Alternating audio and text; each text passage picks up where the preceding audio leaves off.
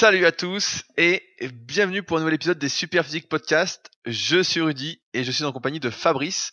Nous sommes les fondateurs du site superphysique.org destiné aux pratiquants de musculation sans dopage et nous sommes très heureux encore une fois de vous retrouver aujourd'hui pour parler de musculation. Salut Fabrice. Salut Rudy. Alors avant toute chose, euh, j'en parle euh, ces dernières semaines. Euh, nous organisons donc samedi le concours le premier concours de la saison du club Superphysique concernant le développé couché et le rowing planche. Et euh, au fil des semaines, j'avais annoncé qu'on ferait un repas directement après la compétition au Superphysique Gym. Malheureusement, on a un petit souci que j'ai abordé dans mon leadercast. Et donc, j'ai trouvé une solution de rechange, un restaurant qui va nous accepter euh, à 45-50 personnes. on va être un peu plus, mais normalement, on est prévu pour être au moins 45 ou 50 personnes. Euh, un resto à volonté, donc comme ça, euh, ceux qui mangent rien d'habitude, qui font des écarts de filles, ils se reconnaîtront euh, ce dont je parle, euh, pourront vraiment manger comme des hommes pour une fois. par contre, le prix sera un peu plus élevé. c'est 25 euros donc à volonté. donc voilà. Donc s'il y en a à qui ça pose souci et qui écoute ce podcast, bah qu'ils me contactent pour me le dire. Dans ce cas-là, je pourrais enlever, appeler le restaurant pour caler au plus juste à la réservation, étant donné que quand on bloque un restaurant pour 45 personnes, autant tenir ses engagements, sinon ça la fout un peu mal. Euh, donc voilà, on avait également une bonne nouvelle à vous partager. Fabrice est en fait invulnérable, n'est-ce pas Fabrice? Ouais, donc en fait, euh, ponctuellement j'ai des petites douleurs euh, au bas du dos, ça arrive euh, quand même, même quand on fait attention en musculation. Et comme bah, je suis autour de la quarantaine, je, je me suis dit, je vais quand même vérifier que j'ai la colonne vertébrale qui, est, qui est nickel. Donc bref, donc tu sais comme ça Rudy, euh, maintenant faut prendre rendez-vous chez un médecin, donc tu prends le rendez-vous chez le médecin, après il te donne euh, rendez-vous chez le truc de radio, et ensuite le truc de radio, faut encore que tu railles chez le médecin pour qu'il t'analyse le résultat de la radio. Bref, donc ça fait trois rendez-vous, trois pertes de temps. Je sais pas comment il y a des gens qui peuvent comme ça passer un temps fou euh, à faire des rendez-vous chez les médecins tellement c'est pénible, mais toujours est-il que la colonne vertébrale, nickel nickel, en fait, tout va bien. Et donc, euh, comme j'ai dit euh, au médecin, j'ai dit, ben, regardez, 20 ans de muscu et euh, colonne vertébrale nickel, c'est rare. Donc, j'étais quand même content parce que ça légitimait un peu mon approche de la musculation. Alors, je pense que j'ai eu deux coups de bol. Le premier, c'est que je déteste le soulevé de terre, donc du coup, j'en ai jamais trop fait. Et puis, bah, le deuxième, c'est que bah, je suis pas super fort, donc du coup, j'ai jamais mis de grosses barres au squat. Donc, ça m'a ça a dû euh, aider. Et donc globalement, à part des les vertèbres lombaires qui sont très légèrement moins écartées que euh, les vertèbres euh, supérieures, bah tout est nickel quoi. Donc voilà, c'est cool. Ouais, donc, bah donc donc un léger tassement mais normal à 40 ans, rien de d'exceptionnel. Et moi je dirais ce qui t'a sauvé également, c'est que t'as jamais fait du squat sur de longues périodes. T'as eu la chance, je sais pas si on peut dire la chance, mais de te blessé avec le squat au dos, donc euh, sans gravité donc finalement, euh, à chaque fois que tu en abusais vraiment, et donc ce qui t'écartait en fait de le pratiquer sur le moyen et long terme à chaque fois. Donc euh, dès que tu arrivais à des charges un peu lourdes, tu te faisais mal, et donc t'avais t'avais pas ce truc de je continue, j'en fais pendant des années de suite, de suite, de suite. Et au final, bah, à la place, tu faisais autre chose. Et ça a également, je pense, ça a contribué à te préserver et au fait que tu aies un dos en très bon état aujourd'hui euh, à 40. D'ailleurs, Fabrice, c'est quand ton anniversaire? C'est là hein? Chut, on parle pas de, on parle pas d'anniversaire. Ah, c'est par là l'anniversaire. 40 ans, Fabrice, là Bientôt, bientôt. Ouais, non, mais c'est vrai que j'avais des, de temps en temps, ce qu'on appelle des petites lombalgies. On appelle une lombalgie, c'est quand on a une petite douleur. Et euh, chaque fois que j'ai abusé du squat, donc beaucoup de squats euh, complets, ou en mettant des charges un peu trop lourdes pour moi, bah, j'avais des petites lombalgies qui fait que je levais le pied et au final, tout ça fait que bah, maintenant je suis nickel et donc euh, bah, c'est super, j'étais content. Et c'est vrai que quand tu regardes le reportage de euh, Coleman ou euh, tout ça, puis tu vois qu'il a la colonne vertébrale détruite, même si toi tu prends pas, même si nous on prend pas les mêmes charges que lui, on prend un peu peur, mais au final ça va, tout va bien. Donc, donc aujourd'hui, on voulait parler, faire le point une bonne fois pour toutes sur la musculation et le dopage, parce que sans doute comme beaucoup d'entre vous, on a cru pendant longtemps que nos idoles, quand on était jeunes, euh, en plus, ils se targuaient d'être naturels, nos enfants de produits de pan, on pensait vraiment qu'ils disaient la vérité et qu'ils étaient naturels. Et donc, on était là et on comprenait pas que on n'arrive pas au même physique, au même résultat en appliquant les mêmes conseils. Euh, on trouvait ça un peu louche. Et au fil des années, bah, on s'est rendu compte en fait qu'on était entouré vraiment d'une bande d'hypocrites. Et on s'est dit donc que ce serait intéressant de publier donc un article sur le sujet sur Superphysique et d'en faire un podcast. Donc tout au long de ce podcast, on va parler des produits dopants, qu'est-ce que c'est, qu'est-ce que ça fait, qu'est-ce que ça change en termes d'entraînement, euh, pourquoi les conseils sont tellement différents euh, de la part des pratiquants dopés euh, comparativement à ceux qu'on vous donne régulièrement donc en tant que pratiquant naturel? Pareil sur l'alimentation. Donc on va faire le point un peu sur tout ça et vous aider en même temps à déterminer comment débusquer l'hypocrite qui se dit naturel. Ouais, après juste un truc, ils sont pas, ils sont des fois ils sont hypocrites, mais malgré eux, parce qu'évidemment quand tu es euh, sous contrat avec euh, une marque de compléments alimentaires ou une marque de vêtements ou quelque chose, tu peux pas crier à tout le monde que tu prends des produits dopants parce que sinon euh, ça, ça serait du tort à la marque. Et je crois que contractuellement aux États-Unis, c'est c'est même je crois écrit sur leur contrat. Des fois ils confessaient ça, et donc des fois ils sont hypocrites malgré eux, tu vois. Peut-être qu'ils pourraient être honnêtes, mais ils peuvent pas. C'est un peu comme euh, ceux du Tour de France. euh, tu vois, tu peux pas avouer que tu prends quelque chose parce qu'après, même les autres, ils seraient contre toi, tu vois, parce que tu aurais mis euh, le bordel. Donc bref, ils sont peut-être pas tant hypocrites. Bah, c'est ce qui s'est passé. hein. C'est ce qui se passe au vélo. D'ailleurs, on voit quand un mec dénonce, il a tout le peloton contre lui. Il y a souvent ça. hein, pour avoir lu pas mal de biographies, d'autobiographies, euh, justement, sur le vélo et les escapades de Tyler Hamilton, Lance Armstrong, etc. On voit que il ne fait pas bon d'être le euh, vilain mouton noir. Donc, Ouais, et euh, donc je, je, me, je me souviens que Dorian Yates, un coup, dans une vieille interview, on lui, il il avait une question, il avait dit est-ce que vous vous dopez? Et en fait, donc euh, Dorian Yates est connu pour être honnête, il s'en était sorti avec une pirouette et il avait répondu euh, je fais euh, ce que je dois faire pour être euh, champion et ce que font tous les autres. Voilà, et il en était resté là. Je te laisse la parole. Euh, donc, on va commencer par définir ensemble qu'est-ce qu'un produit dopant. Euh, si on ouvre, donc j'avais préparé un peu le podcast, hein, c'était un peu long. Euh, le dopage, selon le dictionnaire, c'est l'utilisation de substances ou de méthodes interdites destinées à augmenter les capacités physiques et ou mentales d'un sportif ou à masquer l'emploi de ces substances, euh, que ce soit pour s'y préparer ou pour y participer. En clair, chaque année, ch- chaque instance sportive et même au niveau mondial, le CIO met à disposition une liste de produits dopants interdits qu'on ne peut pas prendre, sans quoi, si on est contrôlé, bah, on est dopé. En musculation, les principaux produits dopants, si vous ne les connaissez pas, ce sont tous ou presque des, anaboli- des anabolisants stéroïdiens, c'est-à-dire des dérivés de la testostérone, auxquels on a essayé en fait de gommer les effets négatifs, qu'on qualifie en général d'androgéniques, et euh, sur lesquels on essaye en fait d'augmenter les effets positifs, c'est-à-dire les effets anabolisants. Tout ce qui est fait androgénique, par exemple, ça va être la perte de cheveux, le fait d'avoir des poils qui poussent dans le dos, euh, ça va, euh, avoir une gynécomastie, ça c'est un effet oestrogénisant. Donc voilà, on va essayer de gommer tout ça pour avoir les anabolisants les plus euh, efficaces. Il faut savoir qu'à la base, ces anabolisants étaient utilisés pour soigner de graves blessés, parce qu'on s'était rendu compte que voilà, ça les permettait de leur faire reprendre du muscle, de faire reprendre de la force, de maintenir la masse musculaire s'ils pouvaient pas bouger, etc. Et bah, donc progressivement, ça a été détourné. Ça a été détourné euh, par les culturistes. Donc on retrace toute cette histoire euh, dans le livre Le guide de la musculation naturelle pour ceux que ça intéresse. Mais ça a été détourné et c'est là qu'on a commencé à assister à des transformations physiques, à des à des comment des personnes qui affichaient des physiques vraiment incroyables, euh, disproportionnées. Après, il y a d'autres produits en musculation qui existent, qui sont consommés. Alors là, c'est vraiment par les plus fous des plus fous. Euh, on parle directement d'hormones, euh, d'hormones de croissance, d'insuline et même d'hormones thyroïdiennes. Il y avait même à un moment, donc ça fait longtemps que j'ai parlé de tout ça, il y avait un dérivé d'insecticide qui s'appelait le, le DNP. et donc là, il y en a beaucoup. Euh, je crois qu'il y a eu pas mal de morts, quoi. Mais ceux qui résistaient devenaient très, très, très secs. Euh, enfin, faut également savoir quelque chose. euh, c'est que le dopage, eh ben, en général, c'est euh, ça s'apparente un peu à un comportement de drogué parce que il faut se piquer, donc avec une seringue, et souvent ça se fait dans la fesse. Euh, je renvoie d'ailleurs à ce sujet au podcast que j'avais fait euh, avec Loïc de son pseudo qui racontait sa première injection.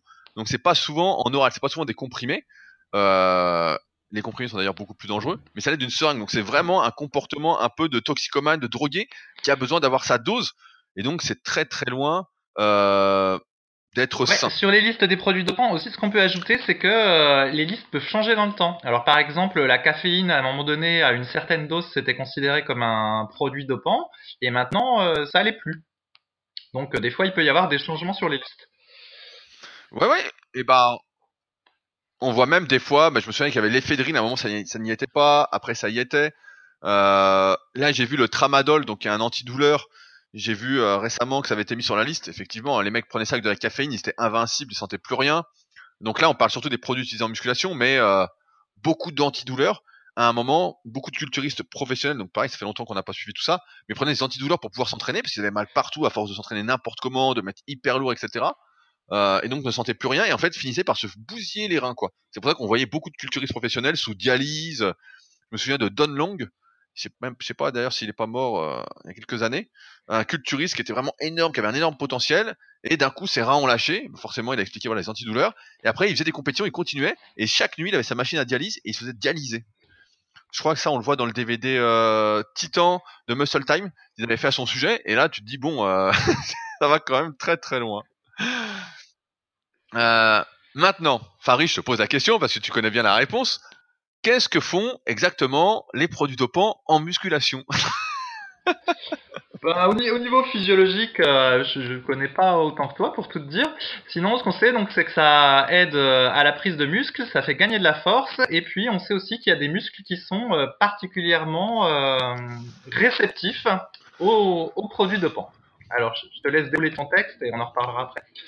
Ouais, et bah donc en fait, c'est ça qui est assez euh, accablant, c'est que souvent on entend de la part des personnes qui prennent des produits dopants que les produits ne font pas tout, que euh, il faut s'entraîner, il faut suivre une bonne diète, etc. Et malheureusement, les études, malheureusement entre guillemets, je sais pas s'il faut dire malheureusement, mais les études ont montré en fait que sur le court terme, donc après avec euh, les avantages, inconvénients des différentes études, hein, effectivement là, euh, celle que je vais vous citer, sur six semaines, donc un très court terme, ils ont pu voir euh, que des individus qui prenaient des produits dopants prenaient plus de muscles et de force que des individus qui s'entraînaient durant le même laps de temps sans prendre de produits dopants. Donc autrement dit, et c'est assez clair, et même si c'est difficile de généraliser, c'est que les produits dopants font beaucoup, si ce n'est tout. Et comme l'a dit Fabrice, euh, certains muscles en fait qui naturellement ne se développeraient pas ou auraient du mal, eh bien vont se développer. Il y a trois muscles principaux qui permettent un peu de reconnaître euh, des pratiquants dopés. Alors après, il y a des pratiquants naturels qui ont ces muscles en point fort. Hein. Encore une fois, la musculation, c'est quand même une activité physique où la génétique compte énormément. Et c'est pourquoi l'analyse morpho-anatomique permet vraiment assez rapidement de savoir euh, ce que peut atteindre ou pas une personne euh, et sur quel muscle il va avoir du mal. Et donc les produits dopants vont permettre, en tout cas, de développer euh, il y a un muscle qui est très flagrant, donc pas chez tout le monde, mais chez presque tous les pratiquants qui prennent des produits de poids, c'est l'infraépineux. Donc l'infraépineux, vous savez, c'est ce petit muscle dont on a parlé dans le podcast sur les douleurs aux épaules, qui sert à faire la rotation externe de l'épaule, euh, et qui lorsqu'on prend des produits de poids, en fait, sans être travaillé directement, en fait, explose. Et c'est ce qui fait que les personnes en double biceps de dos vont avoir des bosses que vous n'avez jamais vu nulle part, mais vraiment des bosses énormes. Alors après, il y en a chez qui ça le fait pas. Je me souviens par exemple, Jay Cutler euh, était pas critiquer là-dessus, mais en fait, on voyait que chez lui, ça n'avait pas trop fonctionné, puisqu'il n'avait pas cette bosse euh, vraiment très développée. Mais chez la plupart, ça fait ça, ça développe. Il y a également le haut des pectoraux, donc le faisceau claviculaire, vous savez, ce truc, euh, ce faisceau où on reçoit des questions tous les jours sur les formes superphysiques, comment faire pour avoir des hauts des pectoraux euh, Bah ça, pareil, c'est quelque chose qui va se développer exagérément. Et on voit également le deltoïde postérieur, donc ce qui fait avoir l'épaule un peu carrée. quand on naturellement, c'est très rare d'avoir l'épaule carrée. En général, on a l'épaule qui est un peu tombante vers l'avant. Voir si elle est bien placée, bah voilà, euh, elle est bien placée, mais le muscle plonge un peu plus devant. On a quand même plus de deltoïde antérieur et de deltoïde moyen. Et là, avec les produits, bah, d'un coup, l'arrière d'épaule euh, explose. Et je rajouterai à ça, on peut également voir en général des trapèzes qui se développent vraiment. Euh, c'est assez caractéristique euh, des pratiquants dopés. J'ai même envie de dire que c'est le look du mec qui a abusé du bench, si tu te souviens, Fabrice. oui, c'était une expression qu'on employait euh, sur les forums. c'est ce que j'avais, j'avais constaté que des, des gens qui faisaient beaucoup de développé couché, euh, euh, éventuellement donc avec des produits de pont, ils chopaient des trapèzes supérieurs énormes. Et j'appelais ça ouais le look de ceux qui avaient abusé du bench. Même en MMA, il y avait un mince, il va y avoir un type dont le nom m'échappe. Bon, c'était un des premiers Ken Shamrock, voilà, Ken Shamrock, qui était un des premiers pratiquants de MMA, qui était très fort au développé couché, et voilà, il avait euh, des trapèzes supérieurs énormes. Et euh, donc, par rapport à, ça, je voulais dire que euh, on peut s'apercevoir de l'impact des produits dopants dans l'évolution des physiques culturistes en euh, regardant les couvertures des magazines euh, du, du, siècle. Et donc j'avais fait une petite rétrospective euh, sur le site Superphysique. Donc en gros, j'ai pris des couvertures, des couvertures de magazines des années 30, 40, 50, 70, 80, 90, etc. Et on voit bien l'évolution. Donc grosso modo, entre les années 30 et 50, il n'y a pas, euh, enfin, les dopants, ils doivent arriver dans les années 45, donc il n'y a pas de dopage. Et on voit les, les physiques des types, hein, et grosso modo, euh, Rudy a un physique euh, mieux, quasiment, hein, que, que, que, que l'élite à cette époque-là. Et à partir des années 60, là, on voit que les types sont déjà plus massifs, donc ils commencent à prendre des anabolisants. On peut voir dans les années 70, voilà, Arnold Schwarzenegger ou Sergio Oliva, voilà, ils sont, très massifs mais ils sont pas encore super secs. Et c'est après dans les années 80, je pense que là ils doivent utiliser probablement plus de diurétiques ou plus des produits qui permettent de sécher et ils commencent à avoir euh, une peau qui paraît complètement collée aux muscles, notamment euh, Rick Gaspari qui est un, culturiste professionnel connu de cette époque-là parce qu'il est vraiment euh, très très sec. Et après, dans les années 90, donc là il y a une généralisation de l'hormone de croissance et là ils sont beaucoup plus musclés qu'ils n'étaient par le passé et ils ont tendance à avoir le tour de taille qui s'épaissit. Alors bah, probablement parce que l'hormone de croissance, ça développe aussi euh, les viscères à l'intérieur du ventre, donc ça fait euh, grossir un peu tout ça. Et peut-être que les types sont tellement forts aussi que ben à utiliser des charges lourdes pour des tas d'exercices, possiblement ça doit faire développer euh, leurs muscles obliques plus que à l'époque de Schwarzenegger quand il faisait du squat à, à 200 kg. Je sais pas si tu as une théorie là-dessus, Rudy, sur le fait qu'ils aient tous un, abdomen assez proéminent, est-ce que tu penses que c'est lié à l'entraînement et aux produits ou seulement les produits? Non, mais je suis assez d'accord. Bah, les produits, c'est sûr, le mode de croissance, on sait que ça développe. Euh, on voit même que ça fait, euh, ça fait comment grossir les mains, ça, euh, ça fait grossir les pieds. Mais et puis il y a l'entraînement, je dis, mettre plus lourd. Mais il y a également le fait que dans les années 70, par exemple, si on prend Arnold, etc., les mecs faisaient beaucoup travailler vraiment le vacuum en fait, travailler vraiment le transverse, alors que l'entraînement des abdominaux chez les culturistes professionnels dans les années 90, on a l'impression que c'est passé un peu aux oubliettes. Début des années 2000, donc quand on regardait, je me souviens pas de mecs qui aient vraiment fait les abdos, hein, euh, alors qu'à l'époque, tu vois, tu prenais l'époque d'Arnold, euh, Serge Nubret est connu pour avoir fait des milliers euh, de crunch presque chaque jour en fait. Donc à rentrer son ventre, à s'appliquer, etc. Alors même s'il prenait pas, voilà, il n'y a pas l'hormone de croissance encore, bah il y avait quand même tout un travail qui était fait en amont pour avoir la taille fine, qui finalement, euh, comme après c'est la course à la masse dans les années 90 et 2000, bah euh, les abdos ils ont un peu laissé tomber et quand t'as pas de transverse et que t'es toujours en train de pousser sur ton ventre, bah, forcément ça te fait euh, le ventre un peu proéminent quoi. Ça c'est sûr. Et tout à l'heure tu parlais de la qualité musculaire et c'est vrai que Rich Gaspari, ça me fait sourire parce que je me souviens que donc il était connu pour être très très sec et lui expliquait ça par l'alimentation. Je me souviens d'une vidéo, je sais plus c'est laquelle dans ces années-là, une vidéo documentaire, on le voyait dans sa cuisine avec sa petite balance où il disait qu'il pesait tout, il faisait attention à tout, et donc il passait pour le mec vraiment très très sérieux à côté des autres qui justement faisaient moins attention à ce qu'il mangeait. Alors que bon, peut-être qu'il faisait mieux la diète. Ça me rappelle des anecdotes euh, qu'on avait eues au Super quand les mecs disaient euh, ah ouais non mais lui là-bas il est sec et tout, euh, c'est la diète. Ah ouais c'est la diète. C'était pas la diète. Euh, tu parlais également de la qualité musculaire, et ça c'est un trait qui est assez intéressant pour connaître quelqu'un qui est dopé, parce que c'est vrai que la qualité de la peau change, et euh, on a l'impression que les pratiquants dopés également sont toujours euh, prêts à exploser, sont toujours très très gonflés. Ça, ça tient au fait que lorsqu'on prend des produits dopants, en fait, on va stocker plus de glycogène à l'intérieur de ses muscles, et en fait, on est toujours gonflé. Ce qui fait qu'on on paraît toujours dur aussi, parce que euh, je sais pas si vous avez déjà remarqué, mais suivant les jours, euh, même si vous mangez toujours la même chose, faites presque tous les jours la même activité, euh, il y a certains jours où vous allez vous retrouver un peu à plat. Vous allez dire ah bah tiens aujourd'hui je suis un peu moins gonflé, vous allez paraître un peu mou. Il y a presque que vous qui allez le voir, hein, bien évidemment. C'est le comportement pathologique du mec qui fait de la muscu, mais euh, vous le voyez. Et euh, pratiquant dopé, en fait, tous les jours il est gonflé, il est rempli de glycogène, il est prêt à exploser quoi. Et ça c'est euh, et en plus c'est encore démultiplié à l'entraînement parce que comme on est plein de glycogène, bah on gonfle encore plus, donc on congestionne encore plus, on a l'impression d'encore plus exploser. Et donc bah, c'est comme ça que les mecs en plus ont après euh, de plus en plus de veines, des veines qui grossissent, etc. Parce que là, faut vraiment que ça circule, euh, que le sang circule, quoi. Donc euh, ça, c'est une belle différence aussi l'apparence en dehors des muscles qu'on a vus, qui se développent un peu tout seul grâce aux anabolisants, bah là c'est vraiment la qualité musculaire, c'est rare. J'ai vu personne de naturel avec une qualité musculaire entre guillemets de dopé quoi. Hein. Ça, j'ai rarement vu ça. Il y a, euh, je voulais rebondir également sur la prise de force parce qu'on avait pas mal de témoignages euh, ces derniers temps, notamment dans le podcast "Les produits dopants, ça fait tout". Donc là, c'était un témoignage anonyme de Marc qui était extrêmement intéressant. Si vous l'avez pas encore écouté, vraiment, faut l'écouter.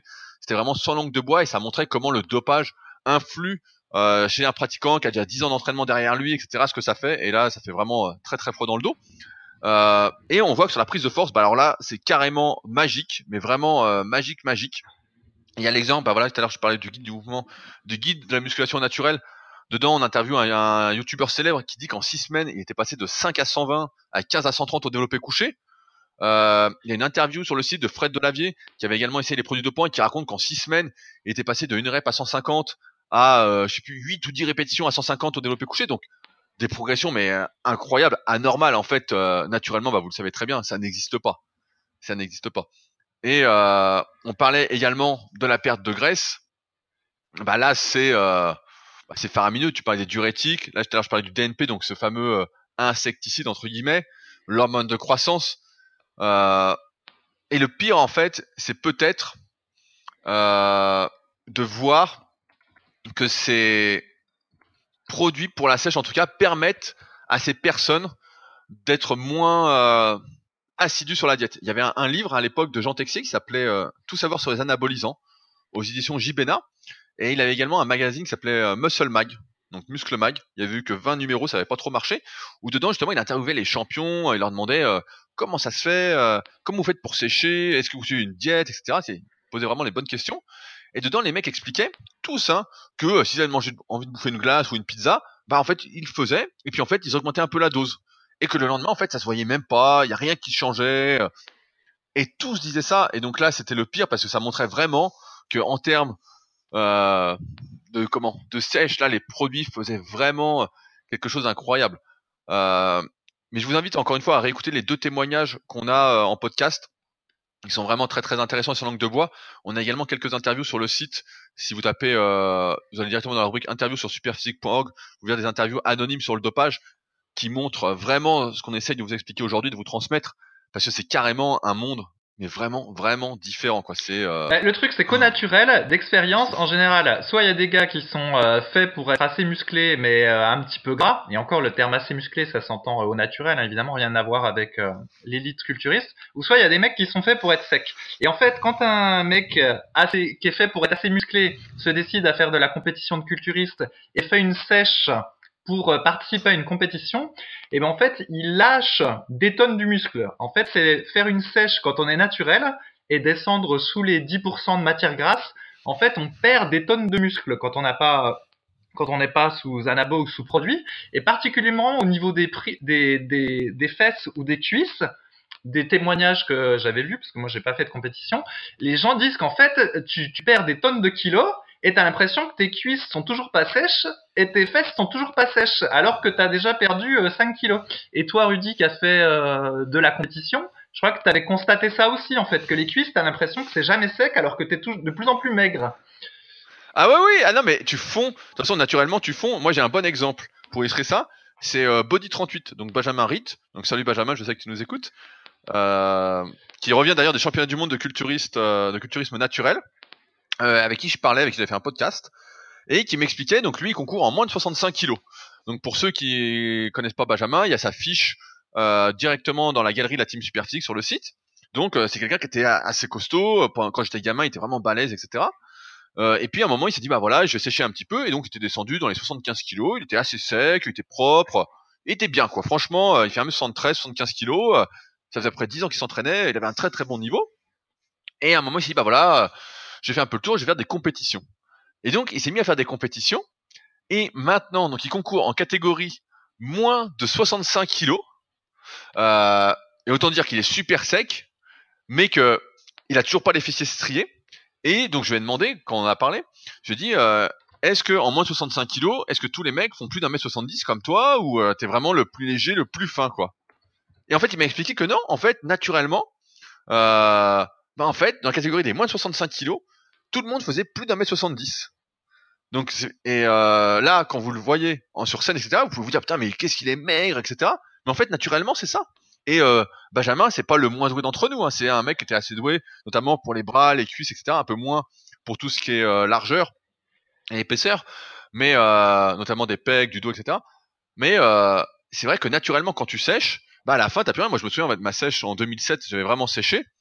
Bah à la fin, euh, c'est vrai que tu nages dans ton jean, tu dis putain, qu'est-ce qui se passe euh Et t'as le cul qui est toujours pas sec. À un moment, c'était la mode chez les culturistes professionnels.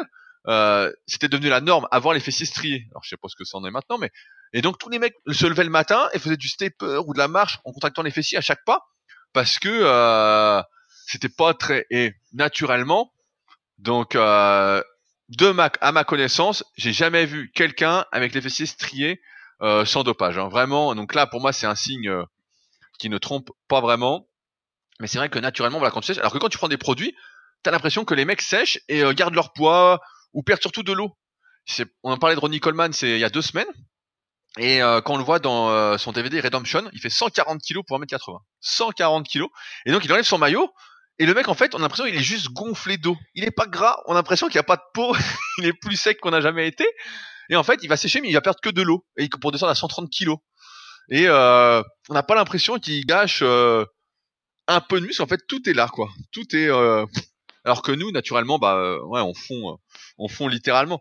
Mais ça me fait penser à ça, une petite anecdote. Ça me fait penser qu'en photo, bah sec, on rend toujours super bien. En vrai, par contre, on paraît tout maigre. Et qu'à l'inverse, dès qu'on est un peu plus gras, bah en photo, ça rend moins bien. Mais en vrai, on paraît balèze. C'est le dilemme du mec naturel qui finalement est mieux euh, mi sec mi gras. Oui, oui, ou alors avec des habits, même ça, c'est un peu payant d'être un petit peu gras. J'ai déjà remarqué qu'il y en a, qu'il est, le néophyte se laisse tromper et il dit ah bah tiens celui-là il a des gros bras etc. Puis en fait non il est juste gras mais les gens font pas toujours trop la différence. Bah après si tu le mets torse nu le gars ça saute, du coup la tricherie saute aux yeux entre guillemets. Mais euh, quand on est habillé, euh, faut mieux être un peu gras en fait si tu veux paraître euh, si tu veux paraître balèze. Alors qu'effectivement, quand t'es tout sec, bon bah t'as la classe en maillot de bain, mais bon en maillot de bain tu es jamais. Et, euh, et sinon habillé, bah tu tu fais tout maigrichon, juste un petit peu de veine sur les avant-bras quoi. Mais bon. Toi, tu sais que t'es sec, alors au moins t'es content. moi, je, propose de lancer une nouvelle mode, la mode du maillot de bain. Tu te promènes en maillot de bain tout le temps, quoi. Vraiment, euh, tu fais vraiment le le kéké, quoi. C'est vrai que la sèche, naturellement, c'est pas, pas payant, quoi. Si on fait pas de compétition, on n'a pas d'objectif, comme a cité Benjamin, bah en fait c'est pas du tout payant, on perd vachement de force. Et d'ailleurs on a un exemple. Là il y avait euh, Adrien, donc euh, qui est la salle partenaire du club Super Vita Liberté à Cannes la Boca, et euh, qui avait séché justement pour les Super Games l'année dernière, qui était qualifié en moins de 75 kilos, mais c'était pas son poids. Et donc il était passé un peu à travers sa compétition. Et là on est tous euh, un peu effarés devant ses progrès parce que là il est plus au régime et donc il a repris 4-5 kilos. Et euh, il, a, a, explosé en termes de perf quoi. Et puis on voit il est beaucoup plus balèze, il est toujours pas gras hein, pour 5 kilos alors qu'il était vraiment sec. Mais c'est vrai que ça, les produits font vraiment euh, une belle différence. Euh, je voulais maintenant aborder un sujet un peu euh, délicat parce qu'on le voit souvent de la part des néophytes, c'est concernant les compléments alimentaires et les suppléments qui sont parfois voilà considérés comme du dopage. Et vous avez peut-être déjà vécu cette situation où il y a quelqu'un de votre entourage qui vous a vu progresser un peu en muscu et dit un, un peu à messe basse, est-ce que tu prends des protéines? Et euh, vous avez l'impression que euh, c'est diabolique. Dans sa bouche, en tout cas, c'est euh, prendre des protéines en poudre. Oh mais attends, c'est dangereux. Ah, mais c'est pour ça que t'as gonflé. Ah, je comprends et tout, parce que euh, c'est pas naturel tout ça. Euh, et ce qu'il faut savoir, parce que on sait que c'est pas magique, c'est que si on parle des protéines en poudre, et je pense que c'est un bon exemple pour illustrer ça, c'est protéines en poudre, en fait, c'est seulement un aliment. La plupart du temps, c'est du lait. Euh, qu'on a filtré, auquel on a enlevé pratiquement tous ses glucides et ses lipides en fonction du degré de filtration, et qu'on a mis en poudre. En fait, c'est plus un côté pratique qu'un côté euh, dopant. Euh, et c'est vrai que ça, c'est également une bonne distinction. Je pense une bonne définition à avoir en tête, c'est que les compléments et les suppléments, en fait, ce sont des choses qu'on consomme naturellement entre guillemets tous les jours dans notre alimentation. Je parle pas des pesticides et des restes d'hormones qu'on peut retrouver dans certains aliments, mais euh, donc ça va être par exemple des vitamines, des minéraux, euh, des oméga 3. Et en fait, on prend des compléments et des suppléments pour que notre corps fonctionne euh, de manière optimale. Parce que lorsqu'on fait de la musculation ou n'importe quelle activité sportive, en fait, on a des besoins qui sont accrus. Je reprends l'exemple des protéines. Bah voilà, on sait que pour maximiser euh, la prise de masse musculaire quand on est naturel, il faut près 2 grammes de protéines par kilo de poids de corps, et c'est pas toujours facile à atteindre. Et dans ce cas-là, si c'est pas facile et qu'on a du mal, ben on va pouvoir peut-être acheter des protéines en poudre pour arriver à ses besoins, pour couvrir ses besoins et pas être en déficit et maximiser en quelque sorte le fonctionnement de son corps pour avoir les résultats de ses effets, de ses efforts à l'entraînement. Euh, alors que si on prenait pas ces compléments, bah, c'est un peu comme si on fonctionnait au ralenti. Euh, c'est comme si on essayait de rouler en bagnole en fait sans essence quoi. Il nous manque de l'essence. Donc en fait, c'est vraiment deux types de comment on peut dire deux types de, de raisonnements différents. Dans un sens, on cherche à augmenter artificiellement les capacités du corps en prenant des produits de poids, et de l'autre, on cherche juste à combler ses besoins. Euh, et surtout, les compléments ne font pas prendre du muscle. Euh, c'est pas magique quoi. Souvent, euh, il n'y a pas d'effet en fait direct sur la prise de muscle. Tous les compléments ont des effets en fait indirects sur la prise de muscle. Par exemple, si on prend des BCA pendant l'entraînement, c'est pour lutter contre la fatigue cérébrale, pour nous permettre euh, d'avoir de l'énergie, en tout cas d'être suffisamment motivé jusqu'à la fin de sa séance. Et donc grâce à ça, on va être plus performant, mieux atteindre ses objectifs sur les exercices qui sont en fin de séance. Et donc cette progression va se répercuter progressivement sur notre physique. Donc c'est indirect. Alors que les produits dopants, bah c'est direct. En fait, les produits dopants, ça amplifie tout. Ça amplifie le signal, comme on va en parler après quand on va parler d'entraînement. Euh, ça amplifie ensuite la récupération, on est un peu un surhomme et donc ça fait prendre du muscle un peu par magie sans qu'il y ait besoin vraiment d'avoir déclenché le signal, un vrai signal, un signal fort pour prendre du muscle.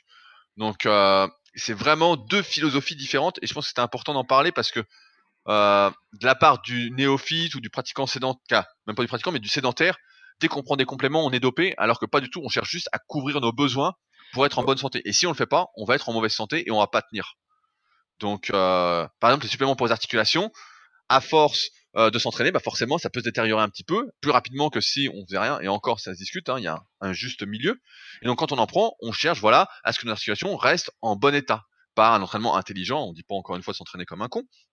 Mais voilà, c'est une optique un peu de prévention, de durabilité, euh, d'être en forme. C'est pas juste, euh, je prends ça, pour booster mes performances. Non, je fais ça pour subvenir à mes besoins parce que j'ai dégradé plus entre guillemets d'os et que je veux euh, reconstruire parce que j'ai besoin d'un peu plus, par exemple, euh, de N-acétylglucosamine constituant du collagène. Ouais, il y aurait peut-être une exception avec la créatine, vu que les doses qu'on prend de créatine quand on les prend sous forme de compléments alimentaires, on n'arriverait pas à les atteindre avec l'alimentation normale. Il faudrait manger des kilos et des kilos de viande.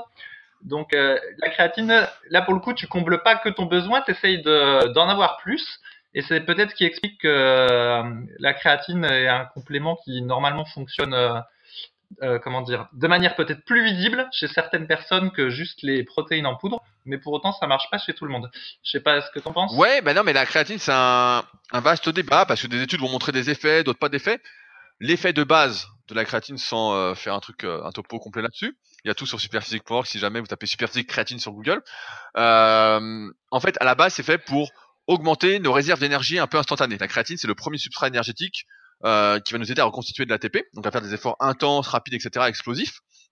Et donc quand on en prend, on essaye de euh, d'augmenter son taux de créatine pour être un peu plus explosif plus longtemps. Maintenant, on sait qu'avec l'entraînement, bah, euh, à force de dépléter, c'est comme quand on déplète du glycogène en fait, donc des glucides, bah en fait, on va en synthétiser plus, on va en stocker plus. Et c'est pourquoi, bah, c'est une des raisons pour lesquelles c'est pas dit que la créatine augmente nos performances euh, lorsqu'on en prend. Mais la créatine, ça a d'autres effets. Par exemple, tu vois, sur l'oxygénation du cerveau, sur, euh, j'avais vu un truc sur l'activation des cellules satellites, euh, sur la volumisation cellulaire, le fait de d'être, de favoriser un peu l'anabolisme. Donc en fait, c'est euh, c'est vrai que là c'est différent, mais on peut imaginer que pour une personne qui ressent des effets directs sur la performance en termes de créatine, c'est quelqu'un qui n'arrive pas à synthétiser suffisamment de créatine par rapport euh, à son utilisation, à, sa à la déplétion qu'il fait régulièrement via ses efforts. Donc euh, c'est vrai que c'est un peu plus tendancieux, mais euh, encore une fois, c'est pas magique. Hein. Moi, je me souviens la première fois où j'ai pris de la créatine, je devais avoir quoi, 17-18 ans, je me souviens. Et euh, j'avais l'impression que c'était magique, mais en fait c'était surtout magique parce que je bouffais comme un goré à côté, quoi. Donc après, avec les années, quand j'en ai repris, j'ai pas senti vraiment de différence. Euh, mais après, j'en prends parce que c'est pas très cher euh, et parce que je me dis qu'il y a d'autres effets, surtout positifs pour la santé, qui peuvent être intéressants. Et encore une fois, dans cette optique euh, d'effets un peu indirects, de prendre soin de soi. Mais en termes d'effets directs, encore une fois, Si vous en prenez, ne vous attendez pas à des miracles. Mais tu vois, c'est pareil, tu, on sait la créatine, on peut parler de l'arginine qui fait gonfler un peu, euh, pas instantanément, mais qui augmente la vasodilatation, la congestion locale, si on en prend un petit peu avant l'entraînement. Mais pareil, est-ce que euh, ça aide vraiment la prise de masse musculaire sans produit dopant C'est pas dit, hein, c'est peut-être, euh, à mon avis, c'est bien plus psychologique qu'efficace. je voulais maintenant parler, alors rapidement, parce que là vous commencez à comprendre le truc, c'est comment reconnaître un pratiquant de musculation qui se dope. Alors, on a parlé tout à l'heure des trois muscles qui se développent, etc. La prise de force très rapide, euh, la sèche facile. Mais il y a quelque chose dont on parle pas souvent. Le plus flagrant pour moi, c'est la vitesse de progression. C'est quand quelqu'un s'entraîne depuis déjà un petit moment, et puis on le voit, il progresse doucement, ou il progresse pas, voilà, il est stable, et d'un coup, il y a une explosion. Mais vraiment une explosion, d'un coup, on se dit, euh, oh, qu'est-ce qui se passe? Alors au début, on se dit, euh, putain, c'est incroyable, qu'est-ce qu'il fait, etc. il a changé son, quand on n'y connaît pas grand chose, on se dit ah bah il a dû commencer un vrai programme. Il doit être plus sérieux sur la diète. Ou euh, ah il doit moins sortir, il doit vraiment, euh, il s'entraîne plus, il s'entraîne six fois par semaine. Et en fait, euh, lorsqu'on est naturel, ça vous l'avez remarqué, une fois passé un peu le stade du débutant, euh, le niveau plateau qui est propre un peu à chacun, ben il n'y a pas tout ça, il y a, y a pas d'explosion, il y a jamais d'explosion, mais vraiment jamais. Et ça c'est un signe qui trompe pas. D'un coup, ça devient faramineux. Le mec explose, ou la fille. Chez les femmes, c'est encore plus flagrant parce que une femme qui se dope, qui prend des anabolisants stéroïdiens, faut le dire, elle va devenir un homme progressivement, elle va se masculiniser, hein. avoir le menton qui s'élargit, des poils qui poussent, peut-être même de la moustache. Donc, euh... dis ça en rigolant, mais c'est vrai quoi. Et ces progrès faramineux, en plus, euh, ils sont à mettre en relation avec le fait que on a l'impression que ces personnes-là, on va parler tout à l'heure un peu des programmes que font les pratiquants dopés, hein, on exagère un petit peu, peut-être même pas, hein, malheureusement. Et euh, on a l'impression qu'en fait, ils sont infatigables. On les voit à l'entraînement, euh, vous, êtes là en train d'en chier, etc. Et eux, d'un coup, euh, donc ils explosent musculairement, et puis d'un coup, ils s'entraînent, ils passent à six fois par semaine d'entraînement, jours par semaine d'entraînement, avec cinq ou six exos par muscle, etc. Alors que nous, au bout de deux ou trois, on n'a plus de force, on n'a plus rien, on est crevé, etc. Euh, et en fait, ça devient véritablement des surhommes. Je me souviens que j'avais eu des conversations comme ça dans ma première salle à l'Apollo Club de Tremblay, où justement euh, il y avait pas, c'était pas des hypocrites, hein, ils disaient vraiment les choses. Et donc, euh, je me souviens quand un mec était dopé, on disait ah bah il était aux États-Unis. Pour dire la, référence quoi. Il, était, aux États-Unis. Le mec d'un coup il explosait, on disait ah mais lui il était aux États-Unis. Ah ouais ouais il était aux États-Unis en fait euh, il était là. Et euh, et en fait, pour en avoir parlé avec beaucoup de beaucoup de personnes au fil des années, ils ont tous cette sensation en fait d'être un surhomme en fait, de récupérer de tout, d'exploser. Ils font deux exercices, ils sont pas fatigués en fait, la force est toujours là, ils ont toujours de l'énergie, ils y vont, ils y vont en fait. Et ça, c'est vraiment euh, c'est vraiment un signe caractéristique de la prise de produits parce que quand tu es naturel au bout de quelques années, quand tu prends 5 kilos par an sur ta série de 10 au développé couché, bah t'es déjà super content quoi. Franchement, là j'ai fait les perfs, ça me fait penser pour le premier concours du club super physique, donc j'ai gagné un peu au rowing planche. Euh, par contre, au coucher, j'ai fait la même perf que l'année dernière. et donc, je, et ça m'a ça m'a rappelé des conversations que j'avais avec les membres de la team Super Power, donc la branche powerlifting euh, de Super Physique, et qui me disaient chaque année, putain, si je refais la même perf que l'année dernière, je serais déjà content, c'est déjà hyper dur. Et c'est vrai que chaque année, les mecs refaisaient la même perf à 2,5 kilos près, parce que ça faisait déjà 10, 15 ans qu'ils s'entraînaient. Ils me disaient, bah ouais, ils me disent c'est déjà hyper dur. Et donc, au bout d'un moment, naturellement, quand on prend 5 kilos par an, bah, c'est super sur ces séries. Et quand on prend un kilo sur la balance, on se dit ah génial, alors qu'en fait, euh, j'avais même un kilo aujourd'hui, je les prends pas quoi. Donc, euh... alors après, tout à l'heure on parlait de la qualité musculaire. Euh, bah ouais, là ça change, on voit la change. Alors ça, c'est à condition de pas être trop gras. Si les personnes sont un peu grasses, bah ça se voit beaucoup moins. Euh, mais sinon, ça fait vraiment une qualité. Un muscle, on a l'impression qu'il va exploser, qu'il est rempli de glycogène, la peau se colle.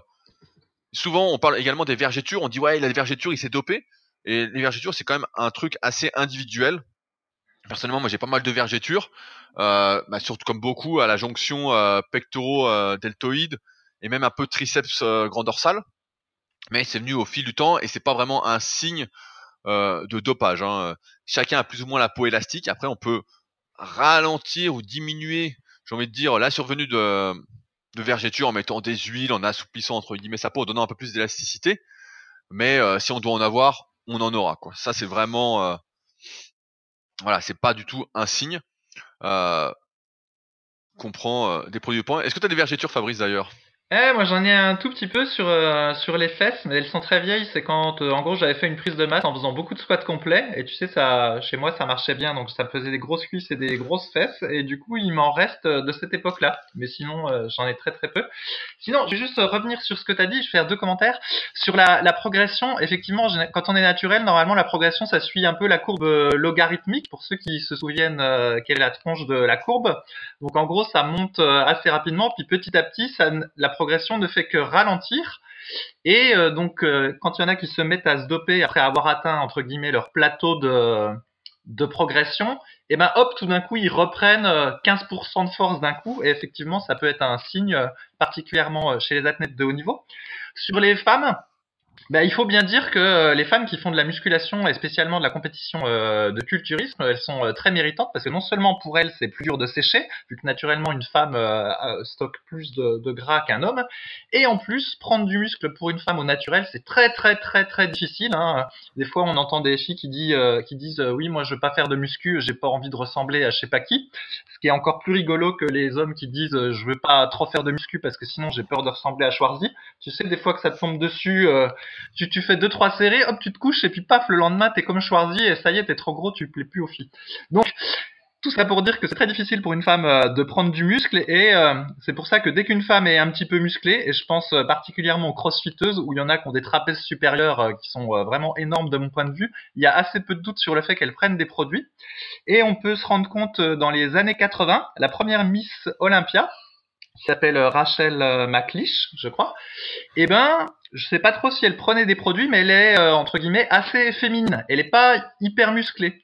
Et c'était la Miss Olympia de l'époque. Donc ça montre bien que pour une femme, c'est vraiment difficile euh, de prendre du muscle sans produits dopants ou avec peu de produits dopants. Je ne sais pas ce qu'il en était.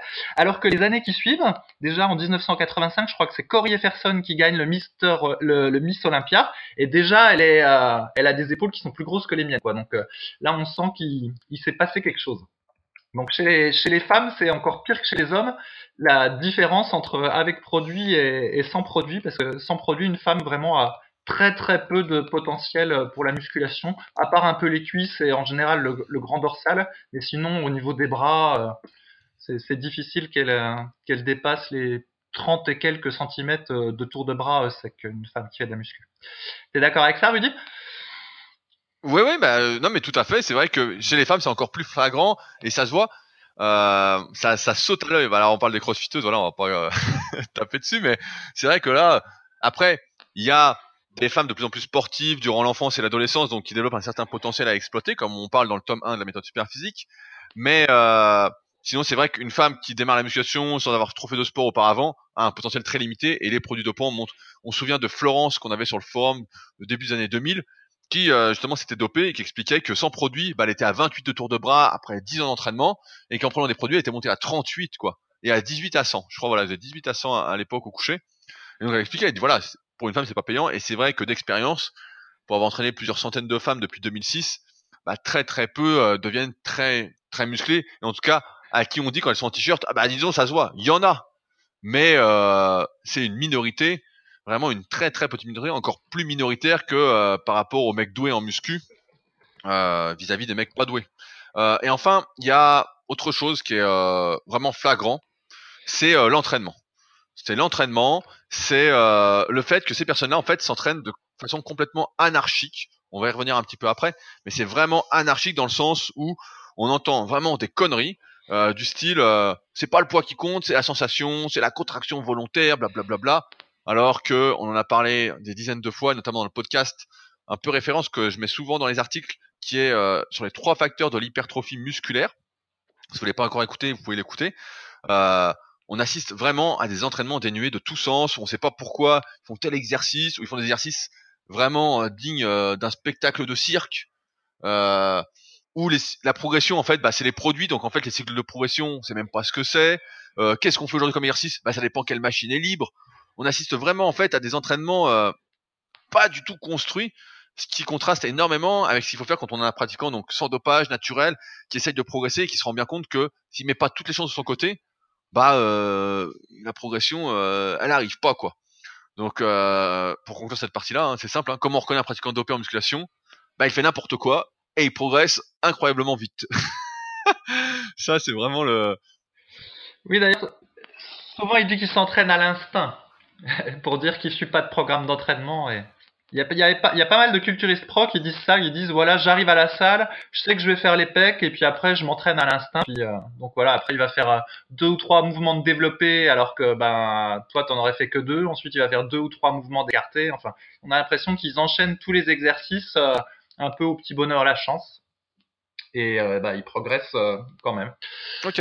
Euh, avant d'attaquer l'entraînement des dopés vis-à-vis des programmes d'entraînement naturels, euh, je voulais juste euh, parler rapidement de doper un jour, doper toujours. En effet, il faut savoir que lorsque euh, on prend des produits dopants, ceux-ci laissent une trace évidemment dans l'organisme et que on ne devient jamais naturel. Ça, c'est un fait très simple et facile à intégrer.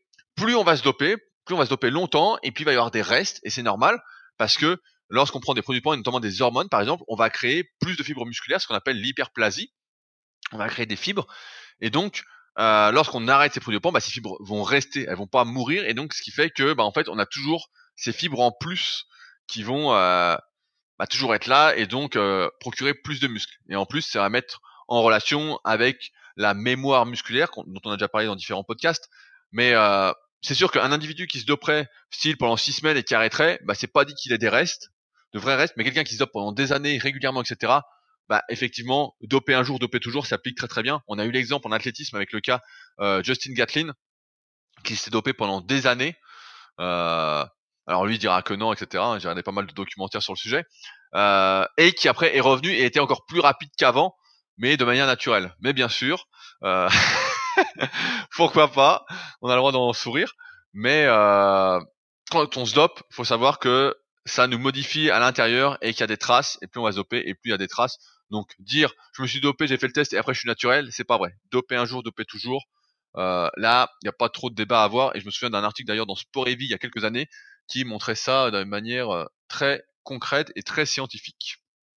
Euh... Oui, puis de toute façon, une fois de plus, il suffit de regarder les femmes. En fait, les, femmes qui se dopent et puis qui arrêtent la dope, eh ben, euh, elles conservent une partie de leur masse musculaire et il y a des modifications aussi euh, irréversibles euh, en effet secondaire. Et une fois de plus, tu citais l'exemple de Florence. Elle avait expliqué, donc voilà, comme tu as dit, je sais plus, elle était à 28-30 au bout de 50 muscu. En se dopant, elle était à 38-40 de tour de bras et une vingtaine de reps passant au coucher. Et après avoir arrêté le dopage, je sais plus, elle était à 34-35 de bras. Donc elle est parvenue à 28-30, elle était à 34-35.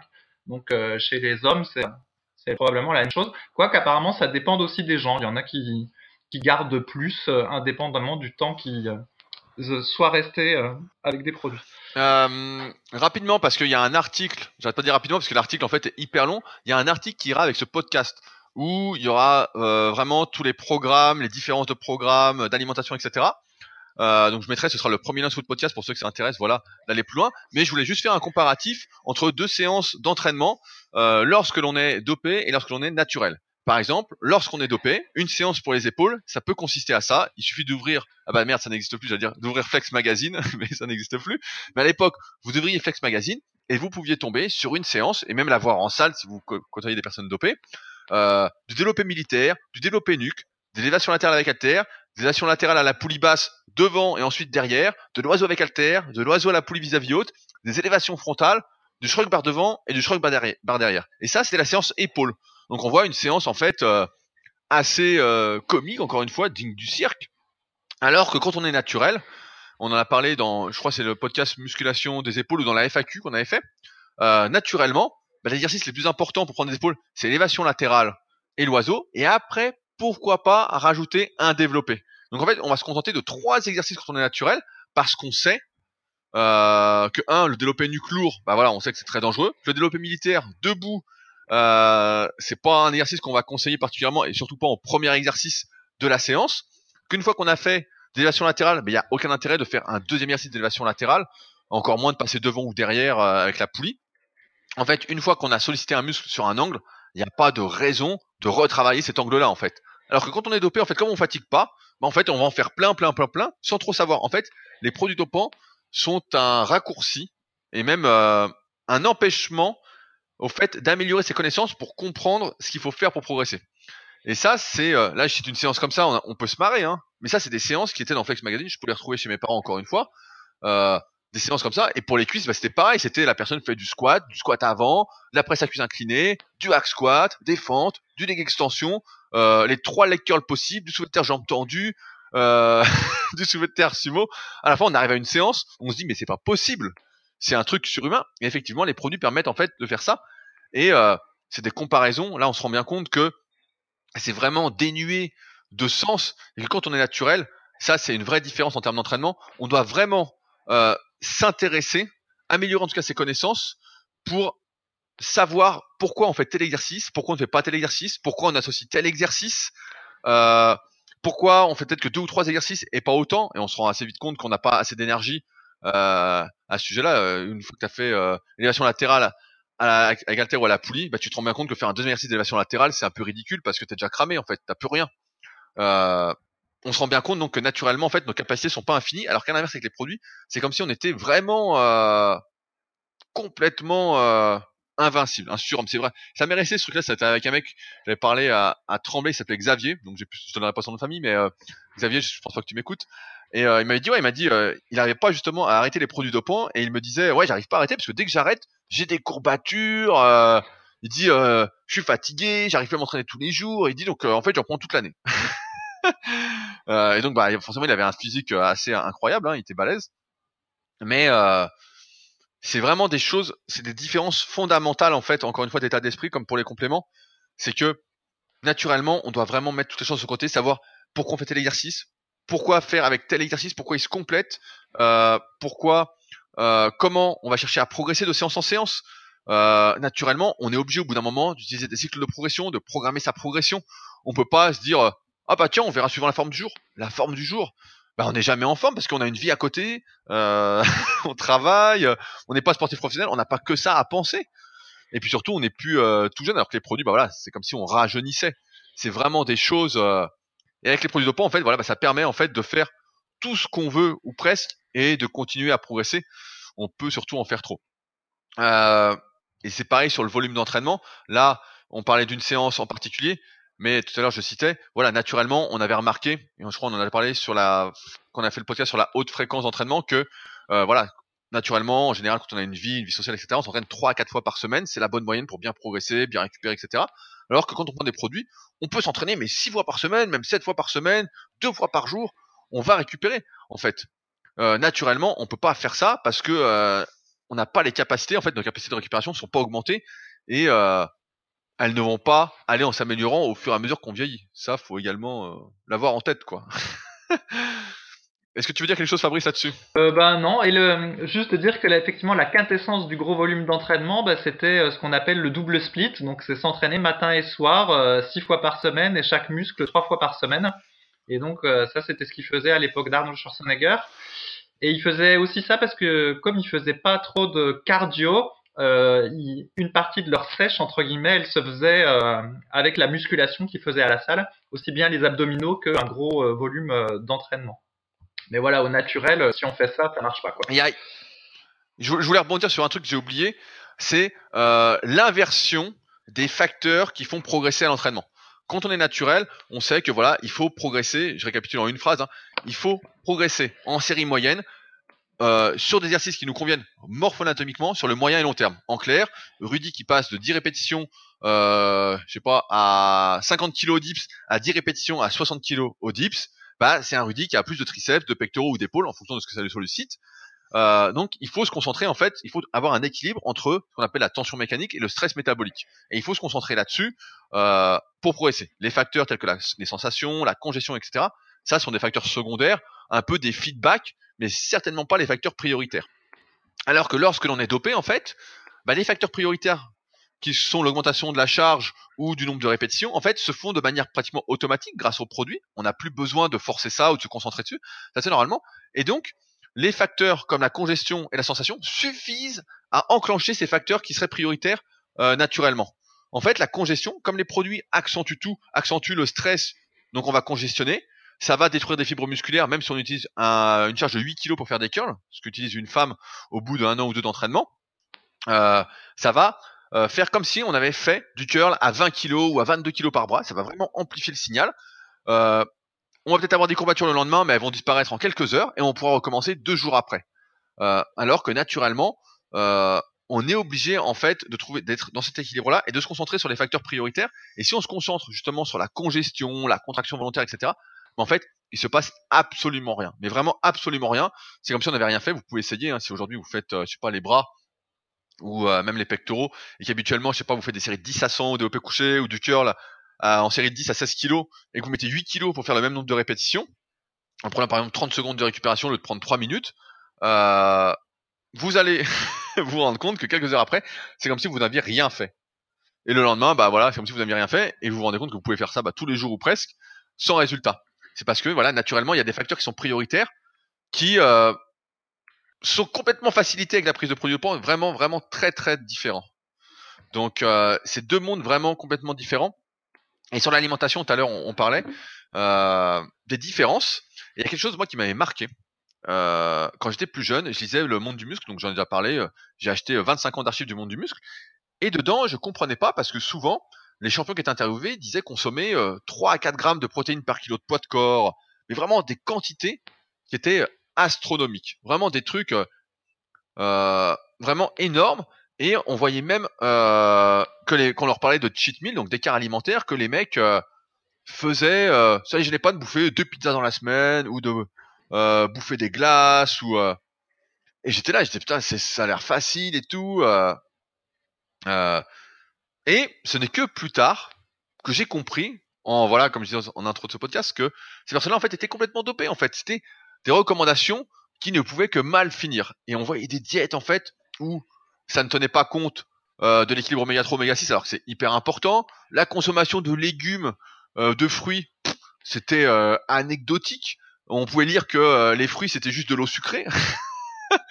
Vraiment, en exagérant un petit peu.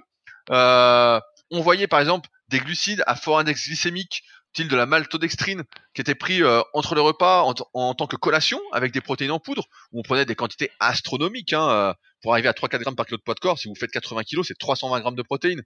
Et surtout, en plus, ces personnes-là ne comptaient pas les protéines végétales. Je me souviens que c'était le débat à l'époque, et c'était même pas un débat, c'était admis qu'il fallait pas compter les protéines végétales dans son alimentation. Euh, on en arrivait même à des recommandations où euh, on recommandait de se lever la nuit pour manger, pour entretenir l'anabolisme. Des trucs, euh, tu te lèves la nuit, normalement pour dormir, pour être en forme le lendemain, tu mets ton réveil pour te lever, quoi. Et donc, ça contraste Là, j'ai pas besoin de vous faire un topo, mais carrément avec l'alimentation qu'on doit suivre quand on est naturel, qu'on prend pas de produits poids, on doit faire attention de base à sa santé. On peut pas consommer trop de protéines. On sait que la diète c'est un équilibre, euh, qu'il faut faire attention, voilà, euh, à prendre des oméga 3 si on mange pas des sardines tous les jours, par exemple. Euh, qu'il faut, voilà, comme tout à l'heure on parlait des compléments, essayer de couvrir ses besoins pour que son corps fonctionne bien. Et concernant les cheat meals, bah là c'est encore pire. Si on fait euh, deux ou trois cheat meals dans la semaine, donc euh, une pizza, euh, un coup un burger, un coup une glace, bah, autant dire qu'on fait pas de diète quoi. Ça sert à rien, on est massacré. Et c'est pourquoi, en moyenne, si je prends mon exemple, bah là je vais faire un écart alimentaire toutes les deux semaines pour que ça passe un peu inaperçu. Et si j'en fais deux fois par semaine, bah là autant dire que c'est foutu. C'est pour ça que j'avais fait un, article comme ça bah, sur mon site sur le cheat meal. J'avais dit voilà, un écart par semaine ça peut passer et deux écarts en général, voilà, à moins de faire des petits écarts vraiment très légers quoi. Et c'est vrai que les diètes, c'était assez flagrant à l'époque de voir euh, la différence euh, et de l'avoir toujours en fait, de voir que en fait l'argument de je progresse, c'est grâce à la diète, pour pas dire qu'on prend des produits dopants, et qu'on regarde la diète, on se dit mais c'est quoi cette diète de merde? C'est assez euh, ouais, je me souviens que Nasser El Sonbati. Fabrice, tu veux rajouter un truc? Oui, je me souviens que Nasser El Sonbati disait prendre 500 grammes de protéines par jour et que quand il descendait en deçà de ça, il trouvait qu'il progressait moins. Après, bon, c'est pas Blinker s'ils exagéraient volontairement, euh, justement pour nier les, produits dopants ou s'ils étaient sincères, mais euh, je me souviens qu'effectivement, dans les années 90, il y en avait beaucoup qui disaient qu'ils prenaient entre 400 et 600 grammes de protéines par jour, ce qui était, euh, ce qui est ubuesque pour un naturel, et en termes d'efficacité et en termes de santé. Sinon, rapport aux écarts aussi, il faut voir que toi, tu fais très peu d'écart parce que euh, aussi tu es, euh, super sec.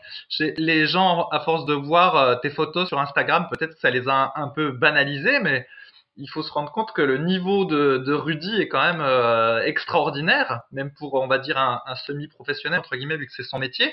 Et voilà, quand on voit les abdominales, la sèche au niveau du bas du dos, on comprend que tu dois pas faire trop de, de cheat meal. Mais peut-être que celui qui euh, peut-être que celui qui veut juste voir un petit peu ses abdos, euh, il peut s'en permettre se permettre d'en faire un petit peu plus, en tout cas quand il est jeune. Et euh, mais voilà.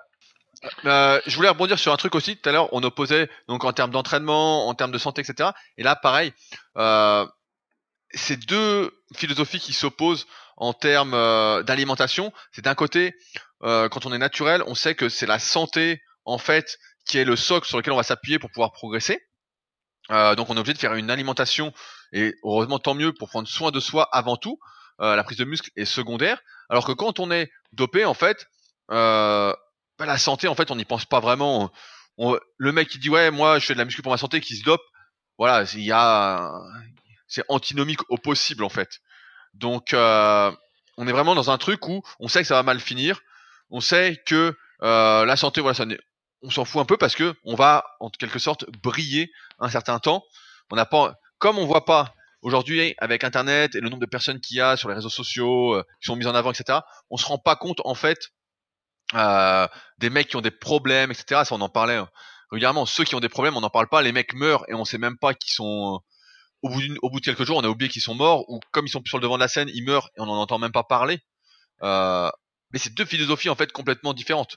Euh, d'un côté, on veut prendre soin de sa santé, et l'autre côté, en fait, c'est un problème qui est assez pathologique. Prendre des produits dopants, il faut le dire, euh, pour euh, ne rien faire ou presque, euh, c'est quand même assez pathologique. Comme je disais, voilà, c'est de la drogue, hein. c'est ni plus ni moins que de la drogue. Donc, quand même faire attention. je voulais conclure pour pas démotiver tout le monde. avec les objectifs qu'on peut atteindre sans produits dopants. euh, Fabrice, je te laisse commencer là-dessus. Oui, bon, alors ben, au niveau force, euh, c'est assez facile à savoir. Euh, sur le site Superphysique, on avait déjà fait une table qui euh, proposait différents niveaux de force pour chaque personne, et puis la table a été reprise et affinée avec le club Superphysique. Donc voilà, Rudy il a fait les niveaux bronze, silver, or, et pour chaque exercice, vous avez des niveaux de, de performance donc qui euh, correspondent bien à l'expérience qu'on en a.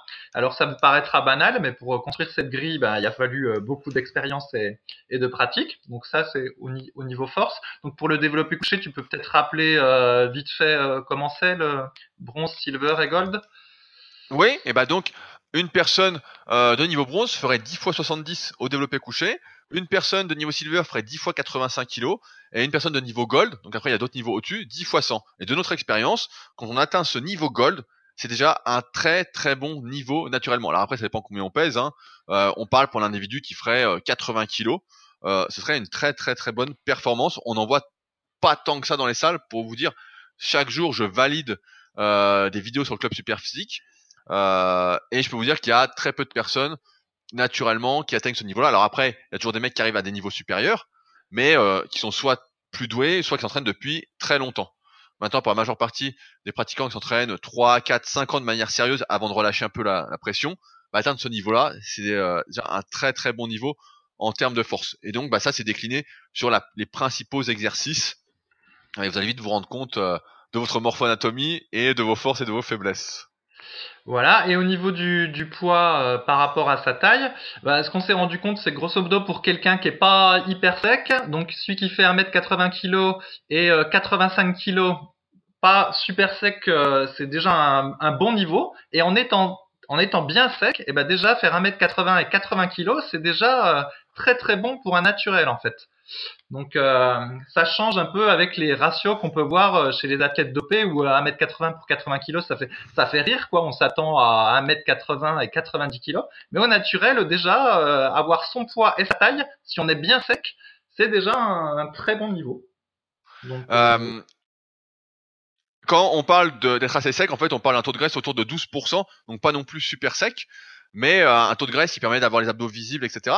Euh, ce qu'il faut savoir, c'est qu'à la base, on avait créé superphysique.org donc en 2009 euh, avec le concept de la team superphysique, c'est-à-dire de montrer ce qui était possible d'atteindre naturellement comme niveau.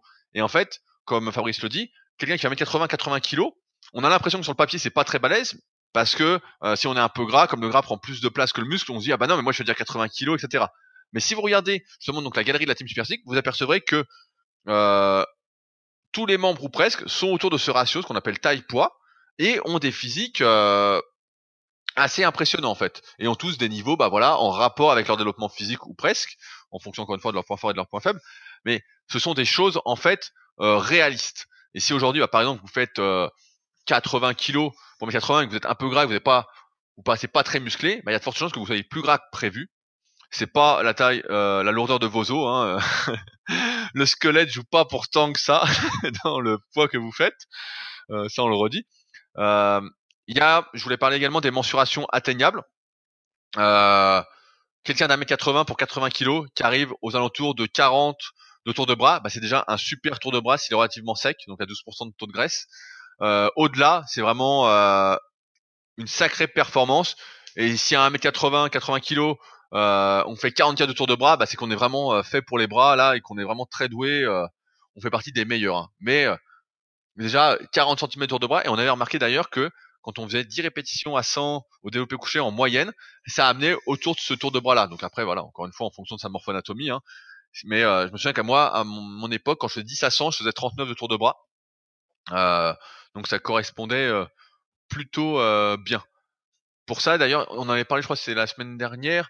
Il y a des, il y a l'article musculation, les mensurations sans dopage sur Superphysique, euh, également très intéressant à aller voir, qui vous permet de voir quelles étaient les mensurations des Monsieur America à l'époque avant les produits dopants, duquel on a tiré quelques formules et qu'on a mises sur le site. Mais en tout cas, euh, on peut déjà atteindre un très très bon niveau. Et quand on parle de ces niveaux-là, on parle euh, d'atteindre ce niveau avec plusieurs années d'entraînement consécutives. Hein. Il y a des personnes très douées, des exceptions encore une fois, qui vont atteindre ces niveaux plus rapidement.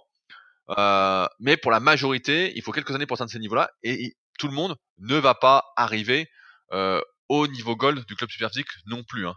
Il faut en avoir conscience. Euh, c'est pour ça qu'on aime bien la musculation parce qu'il faut mériter ses progrès, quoi. Fabrice, veux-tu voulais dire quelque chose?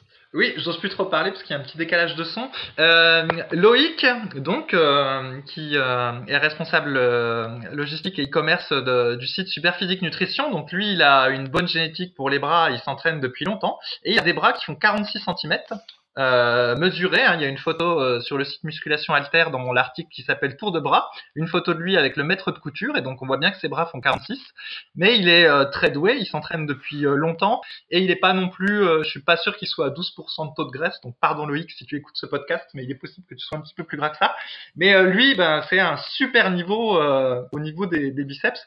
Toi Rudy, je sais plus à combien t'es de mensuration. Je crois que tu dis que tu les prends plus depuis longtemps, mais je te sens bien à 43, 44 peut-être au niveau du tour de bras?